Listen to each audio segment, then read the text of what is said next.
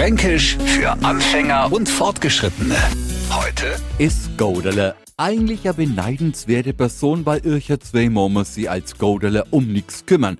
Ein Godele wird man, indem er ganz einfach ein wenig hilflos in der Gegend umeinander schaut, die Augen leicht genervt Richtung Himmel dreht und den Kopf zwischen die Schultern sinken lässt. Und schon kommt an der Ohrgrenz, sagt, ach geh her, mein Godele, Lode helfen. Toll, ne?